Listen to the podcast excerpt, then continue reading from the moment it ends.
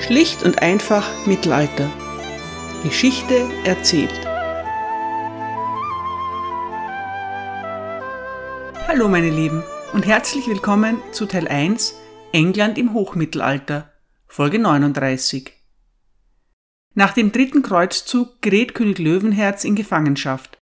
Das freut besonders einen sehr, den König von Frankreich. Philipp II. ist das große angevinische Reich schon lange ein Dorn im Auge. Richard herrscht über einen größeren Teil von Frankreich als der französische König selbst. Endlich bietet sich eine Gelegenheit, das zu ändern. Der französische König erobert rasch einige Befestigungen im Vexin, dem strategisch wichtigen Grenzgebiet im Osten der Normandie. Auch die bedeutende Burg von Gisors fällt in seine Hände. Wenn Richard Löwenherz das Vexin kontrollieren will, wird er einen neuen Stützpunkt brauchen. Aber vielleicht kommt er ja nie mehr zurück. König Philipp hofft vergebens. Richard Löwenherz kehrt zurück. Sobald er kann, baut er eine neue Burg im Vexin. Grandioser und eindrucksvoller, als irgendjemand je gesehen hat. Ehrfurchtgebietend und uneinnehmbar soll sie werden. Das erstere gelingt. Aber ist Richards Traum von einer Festung auch uneinnehmbar? Heute geht es um Chateau Gaillard, die uneinnehmbare Burg. Gaillard bedeutet heute stark. Ein Sacré Gaillard ist so etwas wie ein toller Hecht. Im Altfranzösischen war die Bedeutung aber eher lustig oder frech. Chateau Gaillard ist eine starke, lustige und oder freche Burg. Passt alles irgendwie. Im Jahr 1194 wird Richard aus der Gefangenschaft entlassen. Er geht daran, die verlorenen Teile seines Reiches zurückzuerobern. Dafür benötigt er neue Befestigungen, denn die Grenzen seines Reiches haben sich verschoben. Sein altes Prunkstück, die Burg Gisors, ist in den Händen der Franzosen. Sie zurückzuerobern kann mühsam werden. Daher entschließt Richard sich dazu, lieber eine völlig neue Burg errichten zu lassen. Er hat auch schon den perfekten Ort dafür gefunden, auf einer Klippe, hoch über der kleinen Stadt Les Andelys. Es gibt nur ein kleines Problem. Les Andelys gehört Walter of Coutances, dem Erzbischof von Rouen. In einem Friedensvertrag haben König Richard und König Philipp vereinbart, dass es im Eigentum der Kirche bleiben muss und nicht befestigt werden darf. Richard kann das nicht akzeptieren. Die Lage ist einfach ideal. 100 Kilometer nordwestlich von Paris und 44 Kilometer östlich von Rouen, direkt an der Seine. Dort will er seine Traumburg bauen. Also macht er dem Erzbischof von Rouen ein Angebot. Richard verdankt Walter of Coutances einiges. Der Erzbischof begleitet ihn auf den dritten Kreuzzug, wird dann aber zurückgeschickt, als es in England zu Unruhen kommt. Der tüchtige Walter sorgt für Ordnung. Später stellt er sich als Geisel am deutschen Hof zur Verfügung, bis Richard den Rest seines Lösegelds aufbringen kann. Das Geld trifft allerdings nie ein. Walter of Coutances muss sich schließlich selbst freikaufen. Man kann sagen, das trübt seine Freundschaft zu Richard ein wenig. Jedenfalls hat der Erzbischof von Rouen kein Interesse daran, Richard das wertvolle Stück Land zu überlassen. Walter hat ein Zollhaus an der Seine errichtet und lukriert daraus schöne Einnahmen. Darauf will er nicht verzichten. Obwohl ihm Richard verschiedene Ländereien zum Tausch anbietet, sagt er nein. Richard ist überrascht. Für so einen Unsinn hat er keine Zeit. Kurz entschlossen besetzt er Les Andelys. Wütend wendet sich der Erzbischof an Rom, aber der Papst will keine Streitigkeiten, schon gar nicht mit einem großen Helden. Er überredet Walter dazu, dem edlen Kreuzfahrer nicht im Weg zu stehen und das Angebot anzunehmen. Richard, der nichts anderes erwartet, hat in der Zwischenzeit bereits mit dem Bau einer Burg begonnen. Er will das ganze Gebiet in einen perfekten Stützpunkt verwandeln. Es ist etwas schwierig, die ganze Anlage ohne Bilder zu beschreiben, Ihr findet in den Show Notes Links zu virtuellen Rekonstruktionen. Falls es gerade passt, würde ich euch raten, einen Blick darauf zu werfen, bevor ihr die Folge weiter anhört. Die Burg befindet sich auf einer Klippe über der Seine. Auf einer Insel darunter, an einem heute trockengelegten Seitenarm des Flusses, wird eine Stadt errichtet, Petit Andely oder Klein Andely. Diese soll später als Hafen dienen. Gegenüber der neuen Stadt, mitten in der Seine selbst, liegt eine weitere Insel, die sogenannte Ile d'Andely. Hier entsteht durch den Bau von Brücken an beiden Seiten eine Querung des Flusses. Zu ihrem Schutz wird auf der Insel eine eigene Festung errichtet, ein achteckiger Turm, umringt von einem doppelten Satz hölzerner Palisaden. Die Burg selbst steht auf einem hohen Kreidefelsen und ist nur über die Klippe oder über die Stadt erreichbar. Sie hat drei Burghöfe, alle drei durch starke Befestigungen geschützt. In der Mitte befindet sich die Festung, an der Außenseite tiefe Gräben, massive Vorhangwände und fünf runde Türme. Technisch ist die Burganlage auf der Höhe ihrer Zeit. Der erste, vorgelagerte Burghof ist nur über eine Zugbrücke erreichbar. Im zweiten Hof sind die Ställe und die Vorratsräume. Dort findet man auch eine Schmiede, eine Mühle, Gemüsegärten, einen Fischteich und einen Brunnen. Am hinteren Ende liegt der dritte Hof, wiederum von einer massiven Vorhangmauer umgeben. In dessen Mitte befindet sich die vierte und letzte Verteidigungsanlage, der Kieb, ein hoher Burgfried. Die Außenwände sind gerundet, um mehr Fläche für die Verteidiger zu bieten. Auch die Türme sind rund, damals noch eine Novität. Dadurch sind sie schwerer zu unterminieren und Einschläge werden abgeschwächt. Die Mauern sind rundherum aus hellem und dunklem Stein. Sie wirken gestreift, wie im romanischen Stil. Jeder, der sich nähert, soll von dem Anblick überwältigt werden. Burgen brauchen Jahre, um errichtet zu werden und entstehen oft in vielen Etappen. Richard erbaut alles in etwas mehr als zwei Jahren. Die Brücken, die Festung, die Stadt und die Burg. Er benötigt dazu viele Spezialisten wie Steinmetze, Maurer, Tischler, Mineure und natürlich auch Soldaten, die die Baustelle bewachen. Richard Löwenherz wendet zur Erhaltung all seiner Burgen während seiner Herrschaft nur rund 7000 Pfund auf. Chateau Gaillard alleine kostet mehr als 12.000 Pfund. Chateau Gaillard wird Richards liebste Residenz auf der unerreichbaren Seite über der Klippe hat er sich große Prachtfenster gegönnt. Zufrieden blickt er von dort über den Fluss in die Ferne. Seine Urkunden unterschreibt der König mit der Ortsangabe From the Fair Castle on the Rock, also von der hübschen Burg auf dem Felsen. Philipp gibt sich unbeeindruckt. Er erklärt, er könne jede Burg erobern und, Zitat, wären ihre Mauern auch aus Eisen. Richard erwidert prompt, dass er Chateau Gaillard halten könne und, Zitat, wären die Mauern auch aus Butter. Das ganze Imponiergehabe wirkt ein wenig kindisch. Aber Chateau Gaillard entsteht nicht aus Eitelkeit. Als die Burg fertig ist, kann Richard endlich wieder große Truppen im Vexin stationieren. Dem König gelingt es in den folgenden Jahren, alle Gebiete zurückzuerobern, die in seiner Abwesenheit verloren gegangen waren. Leider bleibt Richard Löwenherz nicht viel Zeit, um seinen Neubau zu genießen. Bereits wenige Jahre später stirbt er an den Folgen einer Schulterwunde. Chateau Gaillard geht, wie sein ganzes Reich, an seinen Bruder John. Im Jahr 1203 ist König John der Herrscher über ein riesiges internationales Imperium. Abgesehen davon, dass er König von England ist, herrscht er über einen Großteil von Südwales und Irland.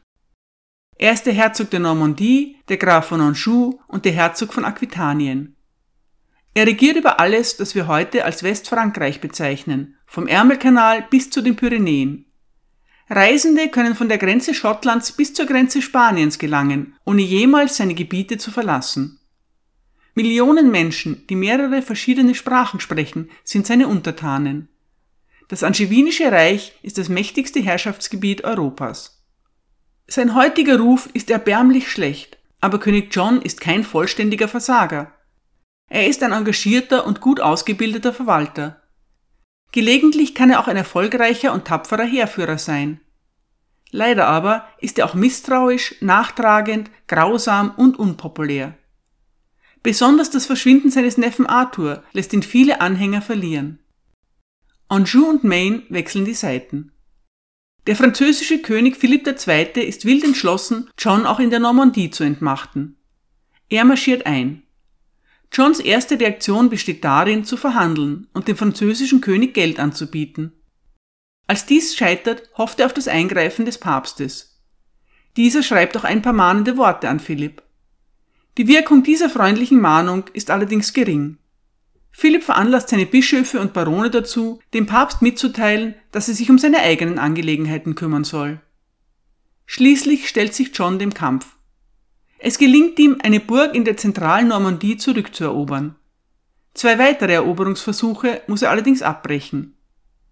Und dann marschiert König Philipp mit seiner Armee die Seine hinunter, um einen Angriff auf die größte aller Befestigungen zu wagen, Chateau Gaillard. Im Herbst 1203 ist Chateau Gaillard isoliert und Philipps Truppen kontrollieren das Umland. Der französische König hat alle Burgen rundherum erobert. Nun will er zunächst die befestigte Insel und die Stadt einnehmen. Die Verteidiger versuchen das zu verhindern, indem sie die Brücke zerstören. Daraufhin errichten die Franzosen eine Ersatzbrücke, die sie sogar noch mit zwei großen Holztürmen befestigen. So ist die Garnison auf der Insel isoliert und die französische Armee kann den Fluss überqueren. John will Chateau Gaillard entsatzen. Er plant eine kombinierte Attacke zu Wasser und zu Land. Die Landstreitmacht wird von William Marshall angeführt. Sie soll entlang des linken Ufers des Seine vorrücken und die Personen angreifen, die dort zurückgeblieben sind. Gleichzeitig soll eine Flotte die französische Brücke durchschlagen und die belagerte Garnison auf der Insel mit Nachschub versorgen.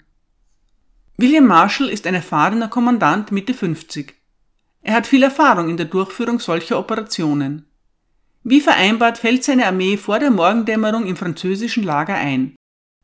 Da es sich bei den meisten Schlafenden offenbar um Zivilisten handelt, wird es ein leichter Sieg. Mehr als 200 Menschen werden getötet.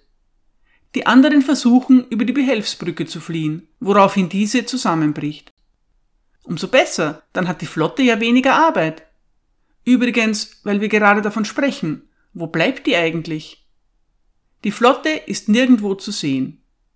Die starke Strömung und die Schwierigkeit, in völliger Dunkelheit zu navigieren, hat sie aufgehalten.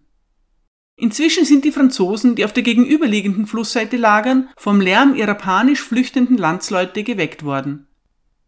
Die Franzosen haben ebenfalls einen tüchtigen William. William de Bar, einen Kommandanten mit nicht weniger Erfahrung als William Marshall. Noch bei Fackelschein wird eilig die Brücke repariert. Sobald sie passierbar ist, führt de Bar seine Soldaten ans feindliche Ufer. William Marshalls Armee wird vernichtend geschlagen. Er selbst entkommt. In seiner Biografie findet diese unrühmliche Episode wenig verwunderlich keine Aufnahme. Am frühen Morgen kommt die Flotte an, aber nun ist die Armee bereits besiegt. Zwei Schiffe werden versenkt und zwei erobert. Die anderen ziehen sich schleunigst zurück. Nachdem die Franzosen ihre Angreifer abgewehrt haben, versuchen sie die Insel einzunehmen. Angeblich schwimmt ein heldenhafter Franzose zu einer ungeschützten Stelle und wirft Feuerbomben auf die Holzpalisaden. Schon bald steht der ganze Komplex in Flammen. Diejenigen, die dem Feuer entkommen, müssen sich ergeben.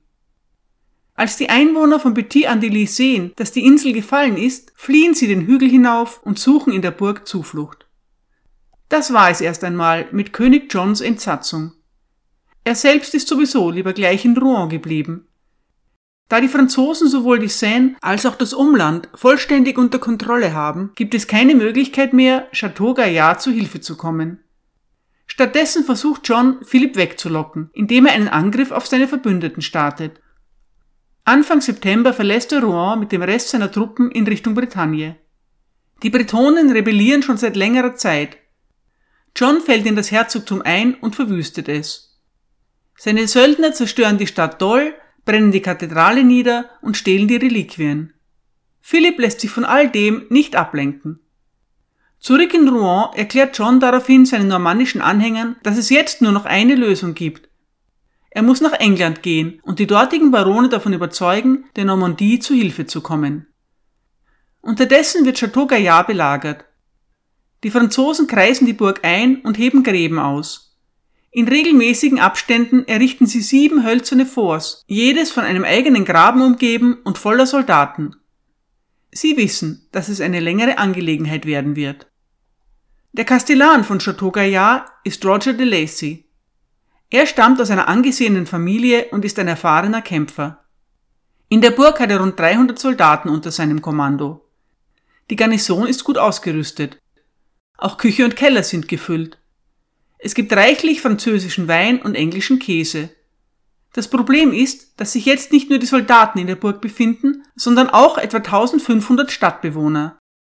Das sind zu viele unnütze Münder, denn die Belagerung wird lange dauern. Robert de Lacy macht einen Versuch. Er schickt 500 Zivilisten hinaus und schaut, was passiert. Die Franzosen lassen sie passieren. Daraufhin schickt er wieder 500 hinaus und wieder dürfen sie passieren. Philipp ist nicht vor Ort, aber als er davon erfährt, wird er wütend. So geht das nicht, denn der Zweck einer Belagerung besteht ja darin, die Verschanzten auszuhungern. Ein zeitgenössisches Zitat sagt, es ist alleine der grausame Hunger, der die Unbesiegbaren überwindet. Als die Lacey den Rest der Stadtbewohner hinausschickt, greifen die Franzosen sie an. Die erschrockenen Menschen fliehen zurück zur Burg, aber die Engländer schließen die Tore. Die Zivilisten sind im Niemandsland zwischen der Burgmauer und der französischen Befestigung gefangen scheinbar einige Wochen lang. Viele von ihnen sterben, bis die Franzosen den traurigen Rest dann doch passieren lassen. Philipp fängt einen Brief von John ab. Dadurch erfährt er, dass in der nächsten Zeit keine englischen Truppen zu erwarten sind. Das ist natürlich eine erfreuliche Nachricht. Die Belagerung dauert schon mehr als fünf Monate an und kostet auch ihn wertvolle Ressourcen. Philipps liebste Taktik, Drohungen und Versprechungen zeigen auch keine Wirkung. Der Kastellan Roger de Lacy hält keine Ländereien in Frankreich. König Philipp kann ihm daher leider nicht mit Enteignung drohen. Sehr unpraktisch, denn das hat bei vielen normannischen Magnaten gut funktioniert. Gegen Ende Februar beschließt der französische König persönlich das Kommando über die Belagerung zu übernehmen. Er will einen direkten Angriff riskieren. Die einzig denkbare Richtung, aus der ein solcher Angriff möglich ist, ist von dem Felsen oberhalb der Burg aus. König Richard hat diese Schwäche erkannt und daher dort den ersten Burghof errichtet, welcher vom Rest der Burg völlig getrennt ist. Philipp befiehlt den Bau von Katapulten und Steinwurfmaschinen. Todesmutige Franzosen unterminieren den südlichsten Turm. Das ist die einzige Stelle, zu der sie einen Zugang finden. Um die Mineure vor den Pfeilen der Verteidiger zu schützen, wird ein hölzernes Dach errichtet. Dann wird gegraben. Als es weit genug ist, füllen die Mineure das Loch mit Zündstoff und setzen es in Brand. Die wagemutige Aktion gelingt. Ob der Sprengmeister auch überlebt hat, ist nicht überliefert, aber der Turm bricht zusammen. Praktischerweise wird dadurch auch gleich der Burggraben aufgefüllt. Die Franzosen stürmen durch die Lücke. Die Verteidiger setzen die Gebäude des ersten Burghofs in Brand und fliehen in den zweiten. Ein Burghof ist erobert. Es bleiben noch zwei. Die Franzosen stehen vor einem Problem. Die Belagerung dauert nun schon viele Monate an. Auch ihre Verluste werden größer und sie haben keine Ahnung, wie sie die Mauern überwinden können. Bei genauerer Betrachtung der Klippe fällt ihnen etwas auf. Ein Latrinenschacht reicht nicht weit vom Rand bis an den Felsen herunter. Ein paar geschickte Kletterer handeln sich den Felsen entlang bis zum unteren Ende des Schachtes. Dann klettern sie nach oben. Das ist zwar extrem unappetitlich, aber ansonsten nicht weiter schwierig. Im Eingangsbereich einer kleinen Kapelle kommen sie an. Die Franzosen haben es geschafft, sie sind in der Burg. Die Kapelle ist kein Teil der ursprünglichen Anlage. Sie wurde erst kurz zuvor von John angebaut. Er kann einfach nichts richtig machen. Schmutzig, aber glücklich oben angekommen, stellt sich die Frage, was sollen die paar unbewaffneten Männer nun tun? Die gut bewachte Zugbrücke runterzulassen, wird ihnen kaum gelingen. Sie haben eine waghalsige Idee. Sie beginnen zu schreien und zu toben. Sie machen so viel Lärm, wie sie nur können. Die erschrockenen Verteidiger denken, dass die Angreifer auch den zweiten Burghof erobert haben und fliehen panisch in die innere Festung. Nun öffnen die Kletterer die Tore und lassen die Zugbrücke herunter. Auch der innerste Hof ist sehr solide, aber nun wird es eng für die Verteidiger. Bei ihrer hastigen Flucht können sie nicht alle Vorräte aus den Kellern mitnehmen. Außerdem verfügen sie über keinen Brunnen. Sie werden nicht mehr lange aushalten können. Es geht sowieso zu Ende. Neben dem Latrinenschacht zeigt sich nun eine weitere Fehlkonstruktion. Diesmal geht sie auf Richards Konto. Anstelle einer Zugbrücke über den letzten Graben gibt es eine feste Steinbrücke. Unter der finden Philipps Mineure ungehindert Schutz, um ihrem Handwerk nachzugehen. Sie beginnen damit, einen Tunnel auszuheben. In ihrer Verzweiflung graben die Verteidiger einen eigenen Tunnel, um sich den Angreifern in unterirdischen Kämpfen entgegenzustellen. Was das genau bewirken soll, ist unklar, aber die Konsequenz der ganzen Graberei ist, dass die Außenmauer einstürzt. Angeblich kämpfte Lacey heldenhaft weiter, bis er an seinen Knöcheln aus der Grube gezogen wird. Alle Mühe ist vergeblich. Am 6. März 1204 wird Chateau Gaillard nach einer der längsten und erbittertsten Belagerungen der europäischen Geschichte eingenommen. De Lacy wird inhaftiert. Er kommt nach einer Lösegeldzahlung von 1000 Pfund später wieder frei. Seit seiner Ankunft in England hat John einige Vorbereitungen für seine versprochene Rückkehr in die Normandie getroffen. In der ersten Januarwoche sammelt er seine Magnaten um sich. Diese sagen ihm finanzielle Hilfe und Soldaten zu. Im Februar schickt er Boten zu seinen Vasallen in Irland, um ähnliche Hilfen zu erbitten. Gegen Ende Februar werden Proviant, Männer und Geld über den Ärmelkanal geschickt. John glaubt Zeit zu haben. Er ist überzeugt davon, dass die Burg noch viele Wochen aushalten wird. Am 6. März, dem Tag der Eroberung, befiehlt er, Pferde, Jagdhunde und Falken in die Normandie zu verschiffen. John möchte bei seiner Ankunft eine schöne Jagd abhalten. Die Nachricht vom Sturz von Chateau Gaillard ist ein schwerer Schock für die Engländer. Ende März findet in London ein Konzil statt, bei dem beschlossen wird, eine Gesandtschaft zu Philipp zu schicken. Die Botschafter sind hochrangige Männer, unter anderem der Erzbischof von Canterbury, die Bischöfe von Norwich und Ely, ein päpstlicher Legat und zwei Earls, einer davon William Marshall. Die Gespräche bleiben erwartungsgemäß ergebnislos. Philipp hat keinen Grund zu verhandeln. Der zeitgenössische Chronist Ralph of Cockshell schreibt, Zitat, König Philipp wollte keinen Frieden, weil er sicher war, dass er in kurzer Zeit das gesamte Land des Königs in Besitz nehmen würde. Und so schlug er immer etwas Unannehmbares vor. So war ein Friedensabkommen nicht möglich. Zitat Ende. Sobald das Treffen vorüber ist, treibt Philipp die Invasion weiter voran. Er erobert Falaise, Caen, Bayeux, Cherbourg und Barfleur. Vor diesem Hintergrund des allgemeinen Zusammenbruchs beginnt auch die Entschlossenheit in Rouen zu bröckeln. Am 1. Juni schließt der Kommandant der Stadt einen vorübergehenden Waffenstillstand mit Philipp. Er erklärt sich bereit dazu, sich zu ergeben, falls innerhalb von 30 Tagen keine Hilfe aus England eintrifft. John hat die verzweifelten Nachrichten sehr wohl erhalten. Der Biograf von William Marshall schreibt, dass John seinen Truppen sofort befiehlt, sich in Portsmouth zu versammeln. Seine Pläne scheitern aber angeblich an der gleichgültigen Haltung seiner Barone. Ob das stimmt, ist unklar. Aus offiziellen Dokumenten gehen keine ernsthaften militärischen Vorbereitungen hervor. Rouen erfährt jedenfalls, dass keine Hilfe zu erwarten ist und die Bürger auf sich allein gestellt sind. Am 24. Juni ergibt sich die Stadt. Philipp reitet triumphierend durch die weit geöffneten Tore. Die Normandie ist gefallen. Am Ende des Sommers 1204 sind von Johns riesigem französischen Erbe nur noch der südliche Teil von Aquitanien und einige umkämpfte Burgen in Anjou übrig geblieben. Alles andere ist verloren. Die Zeitgenossen sind sich der Bedeutung der Ereignisse wohl bewusst. Ralph of Cockshell schreibt, Zitat, Seit Herzog William, der das Königreich der Engländer eroberte, sind die Könige von England immer Herzöge der Normandie gewesen bis zu der Zeit von König John, der im fünften Jahr seiner Herrschaft das Herzogtum verlor, zusammen mit vielen anderen Ländern über dem Meer. Zitat Ende. 138 Jahre gemeinsamer Herrschaft von 1066 bis 1204 sind zu Ende. König John plant zehn Jahre lang, die Normandie zurückzuerobern. Dafür erhebt er in England Steuer um Steuer, bis der Verdruss der Barone gewaltige Ausmaße annimmt. Aber er erobert nichts zurück, ganz im Gegenteil. König John gelingt es am Ende sogar fast, dass England einen französischen König bekommt.